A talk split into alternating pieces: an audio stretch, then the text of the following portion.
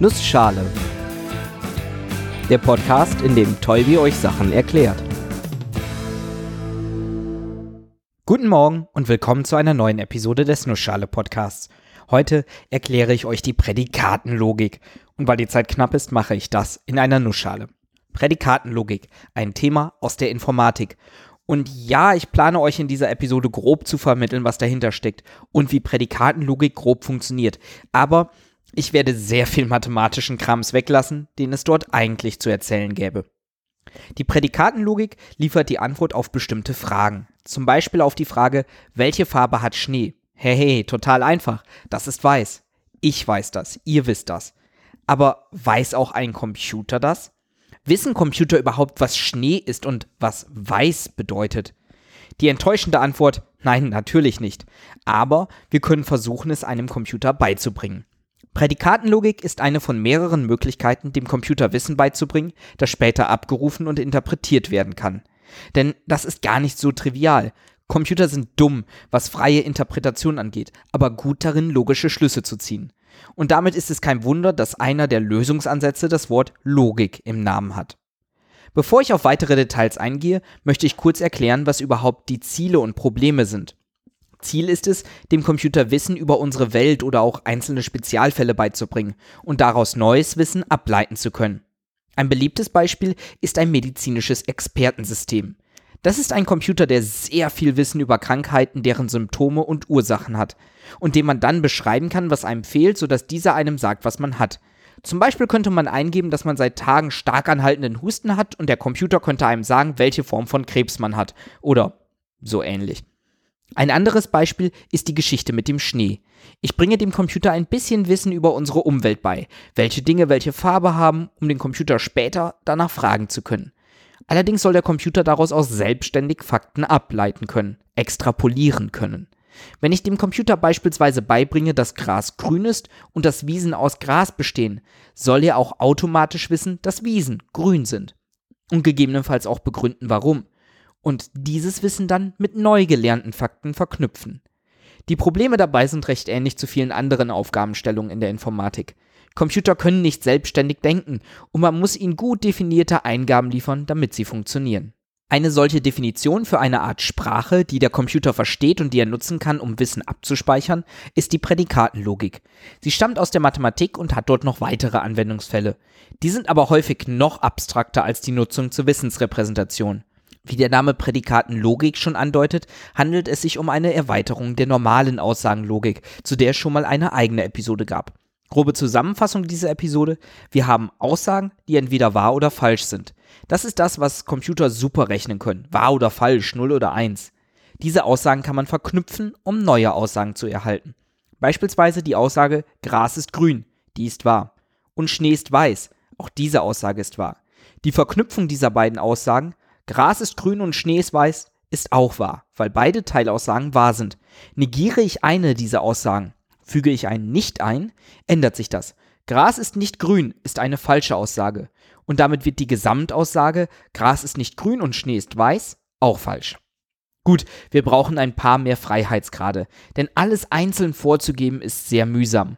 Aussagen wie Gras ist grün und Schnee ist weiß für alles machen zu müssen, das wird irgendwann sehr zeitaufwendig. Es wäre schön, wenn man Dinge noch weiter verallgemeinern könnte, um weiterreichende Aussagen zu machen. Dafür helfen zwei große Unterschiede. Der erste betrifft die Objekte der Aussagenlogik. Gras ist grün war eine Aussage, ein fester Gegenstand. Wir lernen nichts über Gras und nichts über die Farbe grün. Was ich damit meine, es ist ja eigentlich klar, dass wenn Gras grün ist, Gras nicht weiß ist. Aber das ist in der Aussagenlogik nicht so. Da müsste ich genau für diese Aussage nochmal eine eigene Aussage aufstellen und ihr einen Wahrheitswert zuweisen. In der Prädikatenlogik wird das Gras zu einer Variable, etwas, das in mehreren Aussagen vorkommen kann, zum Beispiel auch in verallgemeinerten Aussagen. Verallgemeinerte Aussagen mit sogenannten Quantoren. Quantoren sind eigentlich nur zwei verschiedene Symbole. Eines von denen bedeutet für alle und das andere bedeutet es gibt eins. Beispielaussage: Für alle Objekte gibt es eine Farbe. Klar, alles hat eine Farbe. Vielleicht mehr als eine Farbe, aber niemals weniger als eine Farbe. Und das gilt für alles. Solche Aussagen waren in der schlichten Aussagenlogik nicht möglich. Damit können wir jetzt tolle Dinge machen, indem wir Variablen in Prädikate stecken. Zum Beispiel mit dem Prädikat ist grün. Wenn ich jetzt Variablen wie Gras, Wiese und Schnee einsetze, bekomme ich Aussagen. Zum Beispiel Gras ist grün. Wiese ist grün.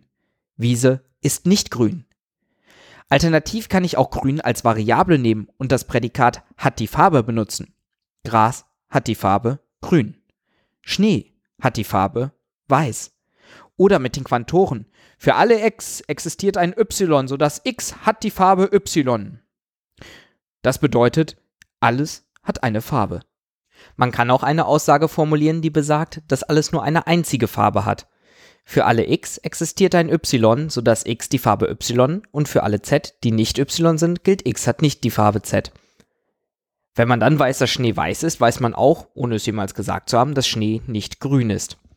Klar, das ist jetzt nur ein Spielzeugbeispiel, aber man kann mit dieser Art von Logik recht viel machen. Beispiel. Bei Fieber hat man eine hohe Temperatur, bei einer Erkältung hustet man. Wenn man viele solche Aussagen von Experten sammelt, dann kann man daraus eine Wissensbasis aufstellen. Ist sie in dieser Prädikatenlogik formuliert, dann kann man aus diesen Aussagen weitere Aussagen ableiten. Oder man kann der Wissensbasis Fragen stellen, die zum Beispiel aus einigen Krankheitssymptomen eine Diagnose stellen können. Auch in der Robotik kann man diese Sprache benutzen.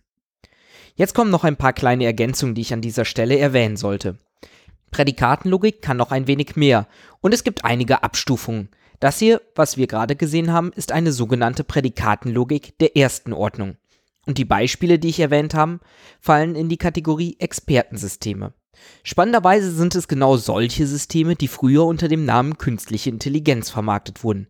Man bringt einer Maschine gezielt Wissen bei und ermöglicht ihr dadurch, andere Fakten abzuleiten. Diese Herangehensweise ist allerdings stark limitiert und wurde in den letzten Jahren durch maschinelle Lernverfahren abgelöst.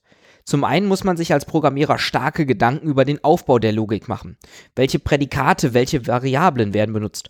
Und zum anderen ist die Wissensbasis stark eingeschränkt. Und selbst wenn sie größer wäre, könnten ohne intelligente Verfahren kaum neue Rückschlüsse in sinnvoller Zeit gezogen werden. Auch ist das Expertensystem stark beschränkt. Es ist nicht möglich, über Situationen Aussagen zu treffen, wenn sie nicht in ableitbarer Form schon in der Wissensbasis stecken. Andere Probleme, die die Prädikatenlogik in dieser Form hat, wurden aber in anderen Arten von Expertensystemen oder anderen Arten von Speicherung von Wissen bereits gelöst. Beispielsweise die Tatsache, dass Aussagen entweder hundertprozentig wahr oder hundertprozentig falsch sind und Unsicherheit über eine Aussage nicht vorkommen darf. Solche Möglichkeiten haben andere Sprachen. Insgesamt haben Expertensysteme aber immer noch einen berechtigten Nutzen. Wenn man die Prädikatenlogik sinnvoll nutzt, um Wissen abzuleiten, dann hat man den großen Vorteil, dass Aussagen begründbar sind. Das System kann genau sagen, welche Aussagen aus der Wissensbasis benutzt wurden, um eine neue Aussage herzuleiten. Und gerade zur Unterstützung sind solche Verfahren hilfreich, um schnell viele Fakten miteinander zu verarbeiten und eine Aussage in einen passenden Kontext zu stellen. Aber am Ende steht dann doch immer noch der Mensch. Finde ich aber auch gut so.